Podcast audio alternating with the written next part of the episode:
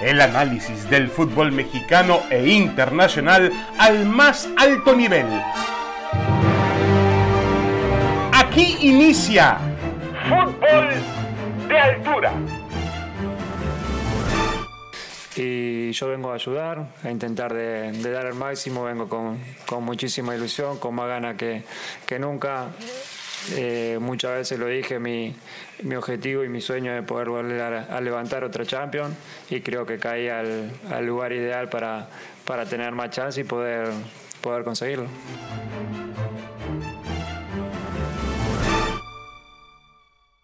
Damas y caballeros, bienvenidos, bienvenidos a Fútbol de Altura. Aquí estamos en este podcast de ESPN junto con Roberto Gómez Junco, Francisco Paco Gabriel de Anda y tenemos obviamente que meternos montarnos enseguida en el tema eh, de moda, en el tema que realmente ha impactado al mundo del deporte, al mundo del fútbol, y yo diría que incluso por encima del fútbol y el deporte, ha impactado socialmente. Yo no recuerdo alguna, algún movimiento, porque me dicen que este no es un fichaje, eh, pero sí es una contratación, alguna, porque finalmente el PSG está contratando a Lionel Messi.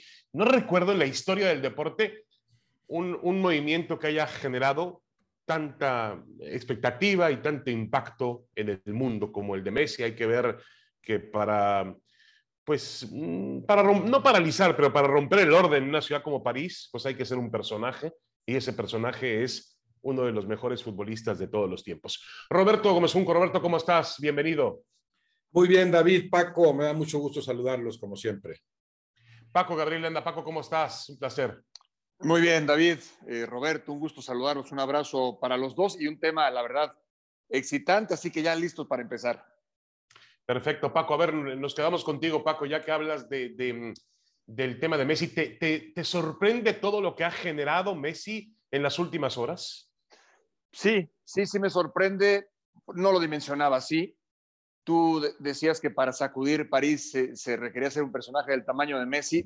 Es algo inédito eh, jamás un personaje, ¿eh? un personaje, porque sí, cuando Francia ganó el título, el, campeonato del mundo, o ganó el del 98 y el del 2018, habían millones de personas desfilando por las calles principales de París, pero un personaje nunca, nadie. Y me dicen de Maradona, pero Maradona sacudió Nápoles, Messi sacudió al mundo. Y con todo respeto, no hay comparación, ¿no? París es pues, una ciudad mágica, quizás la más fantástica y maravillosa en el mundo. Entonces sí hay, hay, que dimensionar y poner en perspectiva. Yo creo que el propio Messi no se imaginaba algo así. Me parece que si no ya lo habría hecho antes, porque Messi eh, tuvo motivos para haber salido del Barcelona. Estoy seguro que sus lágrimas fueron honestas y transparentes y auténticas, como también veo que esta sonrisa es eh, auténtica, ¿no? Es, y, qué bueno, qué bueno que el fútbol de alguna manera le, le retribuye a Messi todo lo que le ha dado Messi al fútbol. Sí, yo creo que, Roberto, que, que Paco le ha dado justamente en el clavo en el sentido de decir que, que Messi es un futbolista y un personaje honesto, es decir, se fue del Barcelona eh, y hay que recordar desde aquel burofax donde él dijo que no estaba de acuerdo hace un año, que no estaba de acuerdo cómo se estaban manejando las cosas en el club. Y esta vez yo sí le creo, yo sí le creo totalmente que él intentó hasta el último momento quedarse en el Barcelona y no pudo. Sí, así es, intentó, no, no iba a jugar gratis tampoco, sí. Sale, sale raspado el Barcelona, sale raspado eh, la porta y, para nada Messi. Creo que Messi se, manejó muy bien, bueno, bien asesorado en ese caso tal vez por el papá, pero es cierto, eh, si Messi tal vez hubiera sabido que iba a provocar todo esto, hubiera propiciado su salida del Barça desde antes. Él ya sabe lo que lo quieren en el Barça, el, lugar que ocupa en la historia del Barcelona y del eh, fútbol entero, ¿no? Pero, pero sí, él mismo pudo haberse sorprendido con esto. Si no se hubiera dado este cambio, él no hubiera vivido esta experiencia, coincido con Paco, inédita, inusitada. Yo nunca había visto algo que se le acercara siquiera en el fútbol, nada que se le acercara a esto en cuanto a una reacción que va más allá del fútbol mismo. Esto que vemos en París, como bien dices David, va mucho más allá del fútbol, provocó mucho más cosas que el fútbol. Bueno, lo veías desde que Messi, después de ganar la, Copa América, pasa creo que por Miami. Y, lo que provoca en Miami, dices, bueno, en Miami no lo conoce nadie, ¿no? Pues te das cuenta que incluso en un país cero futbolero en cuanto a aficionados, Estados Unidos, llegaba Messi y te das cuenta que llegaba Messi. Bueno, aquí ya adquirió otra dimensión con lo que sucede con el París Saint-Germain. Yo creo que, que a la postre esto será muy bueno para Messi porque podía quedar también la pequeña espinita de que, claro, brillas en el Barcelona porque se convirtió en tu casa, porque estás muy a gusto ahí, porque en su momento gozaste con la compañía de Iniesta, de Xavi, después Neymar, Suárez, te han, han armado el equipo a tu gusto, etcétera. No, ahora vas a otra liga, además más sencilla, ¿verdad? Creo que, que, la liga en, en Francia será muy sencilla para Messi y será muy sencilla para el PSG. Sabemos que el reto está en otro lado, ¿no? Que el reto está en la, en la Champions League y en ese sentido, bueno, tendrá Pochettino de aquí a enero a febrero el tiempo suficiente como para hacer que un plantel tan poderoso funcione lo mejor posible en la cancha. Correcto, y a eso vamos justamente, Paco. Es la consecuencia de la llegada de Messi a París, es la, la conformación, la integración de un equipo que realmente parece otro de esos equipos al cual le sobran epítetos, le podemos llamar galáctico, le podemos llamar super equipo, fantástico, lo que sea, pero tiene que llegar a funcionar en el campo de juego. Pero por ahora, Paco, ¿lo ves al nivel? Es decir, ¿le podemos dar una esperanza a este equipo de que llegue a jugar como jugó algún día el Brasil del 70 o la Holanda de Johan Cruyff o el Barcelona de Pep Guardiola? ¿Alguno de esos equipos? tú mencionabas también en, en Twitter la, mm, es verdad, el, el, Milan de los, eh, de los holandeses, de Arrigo Sacchi, ¿no? De finales de los 90, ¿no? Bueno, David, muy, muy buena pregunta, porque eso, eso sí dependerá mucho de, de, de, de Pochettino. Eh, llegar a jugar a ese nivel y además ganar no es, no es sencillo. Yo lo veo más cerca de ganar. Lo veo más cerca de ganar. Creo que tiene futbolistas que además tienen hambre de triunfo, hambre de revancha, a pesar de que han ganado todo dependerá de Pochettino ponerlos a jugar en el nivel de los futbolistas, de, los equipos que estamos mencionando, que es de lo más alto que hay, ¿no? De, de Brasil, de, de, ese Milan. Eh, sí lo veo cerca de ganar, no sé, no sé en cuanto al funcionamiento, la verdad, no lo sé. Ahora, no olvidemos, por ejemplo, que el Manchester City se ha gastado en fichajes más, más que el Paris Saint Germain. Sí, porque los últimos, las últimas figuras del, del Paris Saint Germain llegaron gratis, increíble, llegaron gratis. Y Entonces, no lo ha conseguido, Paco, y no ha conseguido. Y no lo ha conseguido, exactamente. Entonces es un buen parámetro, y con Guardiola, y con Guardiola. Entonces habrá que ver. Yo sí veo mucho compromiso en estos jugadores. Yo creo que Messi quiere una, pues se puede llamar una revancha, Sergio Ramos también, y después hay jugadores que no han ganado la Champions. Entonces, es, un lugar interesante, ¿no? Para mí encaja y embona perfectamente Messi en este proyecto. Correcto, el PSG tiene hambre, hambre de, ganar algo en Europa y, ha contratado jugadores que, lo comentaba yo con Roberto antes de comenzar eh, nuestro podcast. Le decía a Roberto, a ver, tanto Ramos como Messi, los dos últimos capitanes del Madrid y del Barcelona, se fueron de sus equipos queriendo quedarse, o por lo menos eso decían. Ramos dijo que al final el Madrid no le respetó la oferta que le había prometido, eh, pero que él estaba dispuesto a sacrificar, y Messi también con lágrimas afirma que él quería quedarse en, el club donde nació. Esto quiere decir, eh, Roberto, justamente la palabra a la que cae Paco, ¿ves de revancha en ellos? Sí, sí, por supuesto. Imagínate, Messi decir, bueno, me voy del Barça con todo lo que eso implica, pero ya gané otra Champions que me había tardado en volver a ganar con el Barça porque llegué a un equipo con las condiciones más propicias para hacerlo, claro, en cuanto a desarrollo individual en el, en el, en el cierre de su carrera, claro que es, que es un reto, no sé si tanto como revancha, yo creo que, que, que Messi pues sabe que con el Barça lo ganó todo, eh, podrá no haber salido a gusto con el dirigente, con los dirigentes en turno, pero a la institución como tal, pues la seguirá queriendo de, por vida, ¿no? No, no, no, no necesita eh, demostrarle eh, nada, ¿no? Yo, creo que aquí la, la, cuestión es que se da esa, esa especie de paradoja porque Messi, claro, tendrá que integrarse al ambiente del equipo, del, del PSG, al ambiente, a otros compañeros, pero en realidad es, es Mbappé el que tendrá que encontrar su acomodo en la cancha. Messi sabemos cómo se va a acomodar, sabemos cómo se acomoda, sabemos lo que es capaz de hacer junto con Neymar, con Di María, eh, estará en ese sentido más arropado incluso que en el Barça. ¿Por qué? Porque contará con un aparato defensivo mucho mejor, con un fútbol más equilibrado,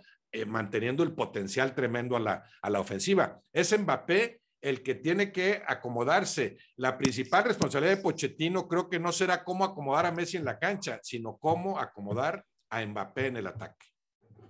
Correcto. Y ahí, Paco, le ves muchas eh, dificultades en ese sentido por la, la, posición. Digo, yo, yo sé que Messi es un futbolista al cual puedes acomodar en muchos sectores del campo y te va a seguir funcionando a un nivel eh, muy importante, así lo ha demostrado. Em, también puede ser que Neymar tenga esa posibilidad de, moverse, pero ¿qué pasa con Mbappé? Además, Mbappé es un jugador joven, proyectado para llegar a los niveles algún día, no sé si de Messi o de Cristiano Ronaldo, pero está, está, está todavía en ese camino. Eh, la relación Messi-Neymar es muy buena. No sabemos cómo será la relación entre, entre Messi y Mbappé una vez que, que, él ha llegado al club. Eh, ¿Le ves ahí realmente problemas a esa situación? Roberto habla de colocarlos en el campo de juego. Y, también hablaba anoche eh, Hugo Sánchez en Fútbol Picante de compaginar eh, realmente el, el, carácter, la personalidad de todas esas estrellas y los egos que hay que manejar. ¿Cuál va a ser el gran reto de Pochettino? Uf, a ver, eh, si me preguntas, yo en este momento, si yo pudiera elegir al técnico para el Paris Saint Germain, yo elegiría a, a Zinedine Zidane. Eh, no está, no está y está Pochettino y hay que respetarle y hay que darle el beneficio de la duda. Aquí más que elementos tácticos, es la gestión de vestidor. Eh, yo no creo que nadie, pero yo escuchaba, no es que algunos van a celar a Messi, no, Messi no es un tipo al que celas, lo admiras pero, pero cada uno tiene un mundo y, en este equipo están Donnarumma, que es campeón de Europa, y Sergio Ramos, que bueno, es una leyenda, y está Marquinhos, que es titular en, Brasil, y está Di María, que tiene su historia, y está Berratti, que es campeón de Europa, y así le podemos seguir. Y después están los demás, está Draxler, y está un montón de futbolistas, está Icardi, cada uno con, con una personalidad, con un, eh, una forma de ser, no, no, es sencillo. A eso tiene que, en eso tiene que trabajar Pochettino en ese manejo, más allá de dónde los pone o qué les exige como futbolista, que eso lo debe de saber muy bien él. Creo que Pochettino es un buen técnico, se quedó corto el torneo anterior, no ganó la liga. Entonces, es un reto muy grande para él. Yo creo que lo primero que va a hacer es sentarse a hablar con Messi y sí dejar muy claro los límites de cada jugador. Yo creo que es importante, aunque se llamen Messi, Neymar y Di María o el propio Mbappé, sí le tienes que poner límites, sí les tienes que decir de alguna manera lo que, lo que esperas de ellos y los límites donde, donde se pueden manejar. Yo creo que eso será muy importante en la, en la era de, de, Pochettino. Y otra más para terminar. Recordemos que Navas era el titular y llegó Donnarumma.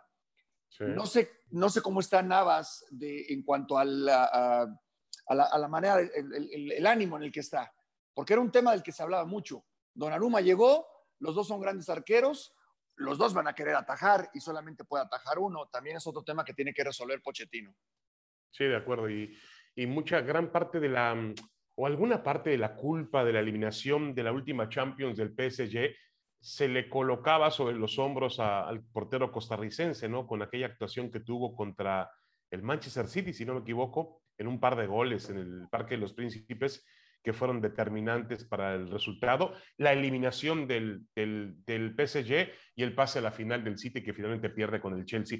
Ahora, Roberto, para, para finalizar con este tema eh, Messi tenía, porque se lo ganó, eh, pero tenía ciertas ventajas en el club, en el Barcelona. Él, y era normal, ¿no? Con el tiempo y con lo que él hacía en el campo de juego y con lo que él iba significando para el Barcelona, para la Liga Española, para el fútbol mundial, él se iba ganando ciertas ventajas y es normal que de pronto le consulten, oye, ¿cómo ves este entrenador? Oye, ¿cómo ves este refuerzo? Pues es un capitán y, además un capitán eh, muy, muy especial.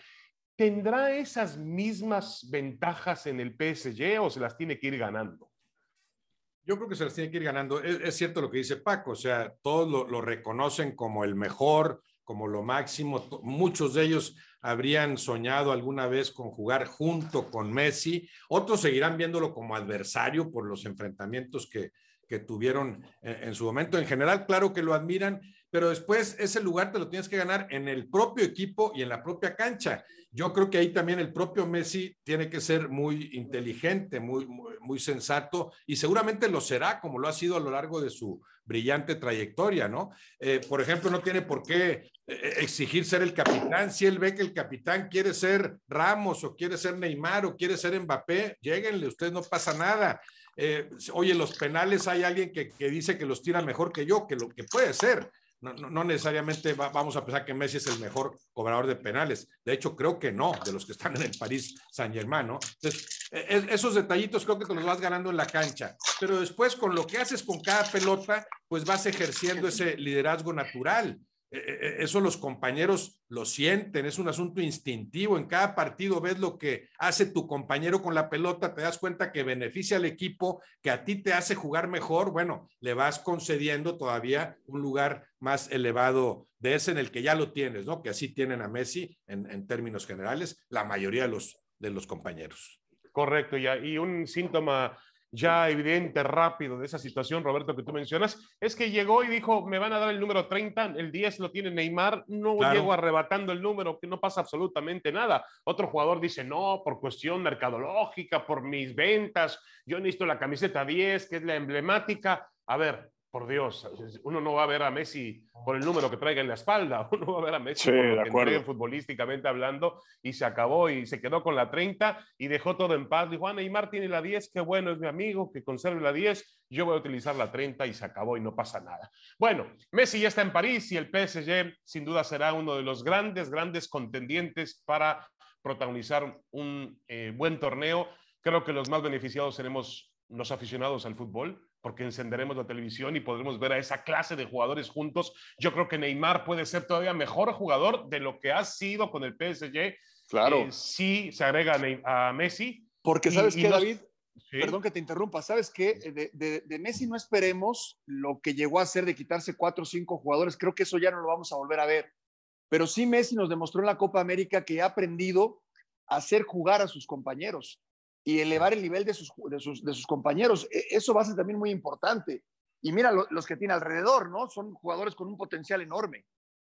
De acuerdo, de acuerdo. Y yo creo que Messi lo sabe, ¿eh? Y dentro de todo, Messi perdón, eh, Neymar, Neymar lo sabe. Y dentro de todo lo que se ha hablado de Neymar, de que es un jugador indisciplinado, de que se tira demasiado en el campo de juego, no es un tipo tonto dijo, ah, viene Messi, yo no voy a jugar mejor con Messi, sin duda alguna, y puedo seguir ganando con Messi, como gané con Messi cuando jugamos en el Barcelona. Y el mismo Mbappé puede aprovechar también, pues, jugar al lado de dos futbolistas fantásticos, como Messi, como Neymar, para seguir aprendiendo y desarrollando su carrera.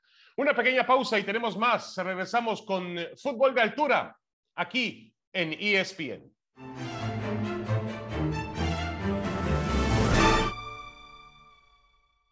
Damas y caballeros, regresamos, regresamos a Fútbol de Altura junto a Roberto Gómez Junco, Paco Gabriel de Anda. Y bueno, tenemos, eh, ya estamos ante el inicio, ya algunas ligas han comenzado, las principales ligas del mundo en el fútbol europeo están dando inicio. Eh, bueno, ya comenzó la francesa, ¿no? Que, con todo y la vorágine, la de información alrededor de Messi y el PSG, ya comenzó la liga francesa, que ahora va a revestir pues otro tipo de importancia a raíz de, la conformación de un gran equipo como el que tendrá el PSG. Pero enfocados más en los mexicanos, eh, Roberto y Paco, em, ¿hacia dónde debemos dirigirnos? Eh, entendiendo que eh, va a estar al mismo tiempo la eliminatoria mundialista, que comienza ahora en septiembre. Son jugadores que van a ser utilizados por la selección mexicana de fútbol. Pero yo quisiera empezar por el más importante de los personajes que hemos tenido en, la última época, quizá marcando en el fútbol inglés un paso imponente en cuanto a goles, con un equipo de media tabla hacia abajo, realmente haciendo un gran papel, que es Raúl Jiménez, después de esa muy difícil lesión que tuvo, ese accidente en el campo de juego, Roberto, ¿tú esperas que Jiménez regrese al nivel, al máximo nivel que tuvo o que ha tenido en la Liga Premier con, el, con, con, con su equipo, con el Wolverhampton? Me encantaría, pero, pero sí lo veo muy difícil, muy difícil. O sea, que, que retome la confianza de antes. Hay que considerar la edad también de, de, Raúl Alonso Jiménez. Si tuviera 21 o 22 años, sería distinto a, los, no sé, 28 que, tiene. Eh, un jugador muy maduro, pero además de, la confianza que tienes que retomar, el, particularmente el seguir usando la cabeza como si no hubiera pasado nada. Yo no sé qué tan sencillo sea eso, ¿verdad? Entre los grandes cabeceadores que les digan, bueno, tienes esto, sí, puedes hacer todo normal, pero te puede quedar una, una duda y una, una incertidumbre, ¿no? Y es importantísimo lo que hace con la cabeza, lo que hace en el juego aéreo Raúl Alonso Jiménez. Y la otra es la inactividad que también pagas, el simple hecho de haber dejado de jugar unos meses a esas alturas de tu carrera te pesa veo muy difícil que retome tal nivel competitivo tan elevado, pero sí creo que tiene con qué para eh, mantener un nivel que, que, lo, que lo consolide, que lo, que lo sostenga como la pieza fundamental, por ejemplo, en selección mexicana. O sea, sí seguiría yo viéndolo como el titular indiscutible, aunque ya vemos que Martino pues está manejando esa otra alternativa de, de, Rogelio Funes Mori, que sí, como centro delantero tal vez sea lo más parecido que hay en este momento entre los jugadores elegibles en el fútbol mexicano con respecto a Raúl Alonso Jiménez. Sí, de acuerdo. Eh, eh, salvando la comparación, Paco, es decir, el, el, el impacto que tuvo eh, realmente Jiménez fue brutal, es una lesión grave, no, no deja de ser una lesión, digo, yo no sé qué sea más grave porque finalmente pues las, las, las, piernas son las herramientas de los futbolistas y sé lo que temen por la rodilla, por los tobillos, pero una lesión en la cabeza es, es una lesión realmente seria. Y como dice Roberto, un, bueno, yo no sé qué, jugador de campo no utiliza mucho la cabeza, pero más un centro delantero que generalmente además es un gran rematador de cabeza. Eh, eh, Paco, ¿tú lo ves con siendo el jugador importante que, que, que terminó siendo en la última época para la selección mexicana de fútbol? Pues lo mismo que dice Roberto, ojalá, ojalá, no, no, no, creo que sea fácil, no creo que sea fácil, debe ser muy complicado. Y mira que es un jugador, es un jugador echado para adelante, con mucha confianza, no tiene temor de ir al choque, eh, pero sí es una lesión muy grave, muy grave. Ojalá, ojalá recupere ese nivel, porque sí es muy necesario, ¿no? Y queda claro, no solo porque lo que vimos en la Copa Oro, lo que vimos en la Nations League, lo que viene es muy necesario. Eh, se está recuperando, ya hizo gol, está adquiriendo ritmo de competencia, no ha tenido un choque de cabezas, que eso también es muy propicio cuando juegas centro delantero y estás de espaldas a, a la portería rival eh, o vas a disputar una pelota, no ha tenido un golpe así tan fuerte, ni mucho menos. Pero, pero creo que sí estará muy pendiente el Tata Martino porque mucho, mucho te aportaba Jiménez, muchísimo. Y, y el que no esté, no es fácil de sustituir con el que tú me digas. No es fácil. Con Chicharito, con Funes Mori, con los dos juntos, lo que te da Jiménez nadie te lo puede dar. Y después habrá que ver a los demás, ¿no? Porque recordemos uh -huh. que también el Chucky viene de una lesión, eh, y a ver cómo viene lo de Guardado, y a ver cómo viene lo de, lo de eh, Héctor Herrera, Laines que también está lesionado, ¿no? Casualmente los, el, el verano no trató muy bien a, a, a los jugadores que participaron con la selección nacional y que están en Europa. Y ojo que ya las eliminatorias, David, pues están a la vuelta de la esquina y en una semana se juegan tres partidos, ¿eh?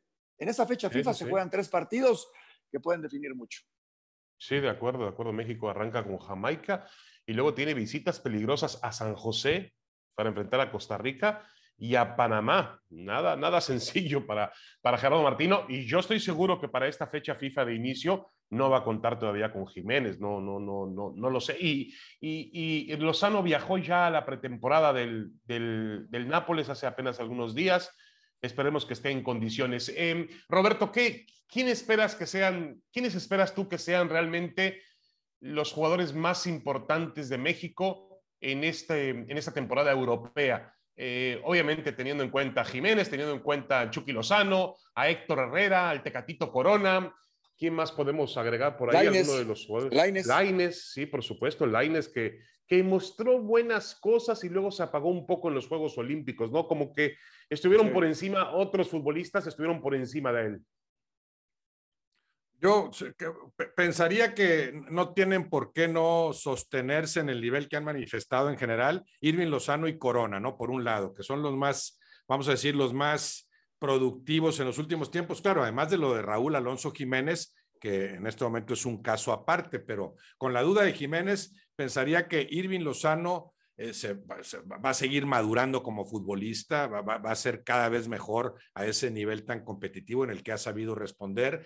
Creería que Corona también, aunque no, no, fue muy convincente la actuación de Corona en, Copa Oro, pero, pero sí a, nivel de clubes tiene muchos años de jugar muy bien en, Portugal. En esos dos eh, confiaría plenamente. Y sí, el otro que veo como, como gran posibilidad de, de seguir creciendo alcanzar otros niveles es Diego Laines. Diego Laines, hay que recordar la edad que tiene. Ha batallado para ganarse un lugar en España, pero si ahí lograra consolidarse, yo veo hoy una posibilidad de crecimiento de un futbolista que además cuenta con características que no se producen muy seguido en el fútbol mexicano. Yo pensaría en esos tres principalmente. Sí, de acuerdo. Y, Laines también, eh, tendrá que seguir su desarrollo, obviamente, con la selección mexicana de fútbol. Yo espero que Martino le dé cada vez más oportunidades en el campo de juego, eh, Paco. Sí, sí, por supuesto. Eh, yo también espero que sea el año de consolidación eh, de Laines. Seguiremos dependiendo de alguna manera de, Héctor Herrera y de Guardado en cuanto a su liderazgo, su experiencia, aunque ya sabemos que en lo físico ya no, no te van a dar mucho más. Y, coincido con Roberto del Tecatito Corona y de Lozano también es, el torneo previo a la Copa del Mundo, ¿no? Aunque bueno, el, el Mundial empezará a finales de, del próximo año, pero, pero sí es realmente el torneo previo en donde hay muchos partidos, hay juegos eliminatorios, habrán muchos viajes, para los que juegan en Europa no es sencillo. Eh, hay un montón de factores que hay que tomar en cuenta y yo insisto, el, el inicio es ya a unos, a unos días, muy pronto, y son tres partidos seguidos. Yo creo que ahí si el Tata Martino tiene que poner a los mejores para salir bien librado, porque el partido contra Jamaica es sin público también, son casi, este, son tres partidos que no vas a contar con el apoyo de tu gente, y, entonces sí ya empezar a buscar otras opciones, porque también hay gente interesante aquí en México, caso de Romo, caso de, Alexis, eh, de, el caso de Antuna posiblemente, del propio Henry Martín, y de los que se vayan eh, sumando. Correcto, de acuerdo. Eh, el, tema de eh, los jugadores llama la atención dos nuevas caras, Roberto, en el fútbol europeo para este verano, así como le cuesta trabajo exportar al fútbol mexicano, o quizá le cuesta trabajo comparado con, con los países que más exportan, pero tú tienes razón, Roberto, en el sentido de que comparado con los tiempos anteriores para el propio fútbol mexicano, realmente se ha avanzado mucho en ese proceso. JJ Macías y Johan Vázquez. JJ Macías con el Getafe, un equipo que va a estar luchando por alejarse de temas de descenso en la Liga Española. Y em, Johan Vázquez va a jugar con el, con el Génova en, en, Italia, el defensor central. Es uno de los grandes, grandes premios que originó el éxito de los Juegos Olímpicos. Una medalla de bronce que para mí se convierte en oro porque un futbolista mexicano tiene la oportunidad a los 22 años de jugar en una liga tan competitiva como la Serie A de Italia. ¿Qué esperas de Macías y de, y de Johan Vázquez, Roberto? Bueno, primero deseo que les vaya muy bien a los dos, ¿no? Que sigan creciendo como futbolistas. Eh, me parece más confiable lo de Vázquez. Tengo mucho más dudas con respecto a Macías por la forma en la que se va eh, todo el equipo al que llega, etcétera. Lo veo más difícil lo de, lo de Macías. Eh, Vázquez no, tiene ahí un un campo promisorio, propicio para seguir desarrollando como futbolista, ¿no? En pleno crecimiento. Vázquez puede ser una de las grandes soluciones para Martino, que en este momento yo creo que seguiré esperando que, Moreno retome, no sé si llegue a conseguirlo su mejor nivel, para después encontrarle a la pareja idónea en, la defensa central. En este momento no, no, la hay y Vázquez sería uno de los, de los grandes candidatos. Sí, ambos, Vázquez y Macías, eh, pueden, tienen con qué para consolidarse, pero eh, apostaría mucho más en el caso de, Vázquez en la liga italiana. Correcto. Y tampoco dejar de lado, eh, Paco, un futbolista como Edson Álvarez, que también ha tenido un desarrollo muy, muy interesante en, en el Ajax, terminó siendo titular. Em, ¿Lo ves todavía manteniéndose en ese nivel del Ajax? O lo ves con posibilidades de dar un paso más hacia el frente? Yo creo que lo va a dar, pero más adelante. Yo creo que se tiene que consolidar. Tuvo una muy buena temporada con el Ajax, muy buena. Terminó como campeón, terminó como titular. Yo creo que todavía su techo es muy alto y va a seguir creciendo. Y ya en su momento, quizás después del Mundial de Qatar, podrá pensar ya en otro nivel, en otra opción. Hoy creo que se tiene que consolidar, va a ser un titular indiscutible con el Tata Martino y a seguir creciendo y a seguir sumando, ¿no? Lo de, lo de Macías y lo de Vázquez yo lo veo muy positivo. No es fácil llegar de buenas a primeras como llegó el Chicharito directamente al Manchester United. Yo lo veo muy complicado eso. Yo creo que el, el futbolista mexicano tendrá que ir a Europa, emigrar a un e, equipos de media tabla y de ahí seguir escalando peldaños hasta consolidarse en equipos importantes. De acuerdo. Y ya para finalizar, eh, Roberto, tenemos en el panorama un algo diferente, un entrenador mexicano dirigiendo en ligas europeas, en este caso en la segunda división de España al, al, Huesca, lo va a dirigir Ignacio Nacho Ambriz. Eh, ¿Qué expectativa tienes para Ambriz dirigiendo en la segunda división del fútbol de España, Roberto? Muy pocas, muy pocas también. No, no, no, no entiendo cómo, cómo cambió de escaparate a tal grado así Ambriz, ¿no? Cuando tenía otras, otras alternativas, seguramente. Eh, bueno, lo entiendo como reto, lo entiendo como que quieres vivir allá, cuestión de, de, que la familia quiero que se instale acá, pero en términos profesionales, no, bueno, sigo viendo con todo respeto para Ignacio Ambriz, magnífico director técnico, excelente persona, sigo viendo un retroceso en su trayectoria como director técnico. Ahora, es campeón con el Huesca y hace maravillas, ya, ya, ya, veremos. Claro que podríamos hablar de otras posibilidades, se le abriría un panorama tremendo, pero no tenía por qué correr un riesgo de tal tamaño. O sea, la apuesta es desventajosa. Para que, para que convenga lo que hiciste, tienes que ser campeón. Y lo más probable es que no lo sea. Sí, sí, sí, de acuerdo. O por lo menos ascender, ¿no? Quedar entre los primeros lugares en la segunda división de España, Que, que, va a ser una, una, tarea difícil porque no es, no es una liga sencilla, es una liga bastante, bastante compleja y bueno, vamos a ver si este reto que ha tomado en su carrera Ignacio Ambriz le soluciona algo. Yo lo que digo es que, bueno, eh, si fracasa o que uno no espera, que, no, que uno no le desea eso a nadie, obviamente, pero si no tiene éxito, pues siempre podrá volver al fútbol mexicano, donde tiene un cartel me parece a mí intacto y muy, muy amplio para cualquier equipo de fútbol. Pero si hay que separar, David, si hay que separar lo personal, si hay que separar lo personal de lo profesional. Lo personal no te puedes meter ni tienes por qué opinar. Si él decidió en una eh, decisión personal, familiar, ni hablar. En lo, profesional, en lo profesional yo coincido con Roberto. Se me hace demasiada, la, es desproporcionado para mí, en lo profesional. Pero, pero Paco, ¿qué, estar? Yo, estoy, yo estoy, estoy consciente de que no es lo mismo hablar con el periódico bajo el brazo el lunes, pero si él triunfa en España, si triunfa en la segunda división y eh, asciende al Huesca o hace un gran trabajo y, un equipo de primera división la próxima temporada le da la oportunidad, pues habrá sido un movimiento maestro de, de, Nacho Ambriz, ¿no? Ojalá. De acuerdo. Ojalá, sí ocurra, ¿no? Yo, yo, sí, claro. Además, se lo merece su carrera y además él es una magnífica persona, ¿no? Bueno, ya nos vamos, señores. Gracias. Eh, esto fue Fútbol de Altura con Roberto Gómez Junco, Paco Gabriel de Anda. Gracias, señores. Hasta la próxima. Muchas gracias. Muchas gracias. Buenas tardes. Un abrazo para todos. Esto fue Fútbol de Altura el análisis del fútbol mexicano e internacional al más alto nivel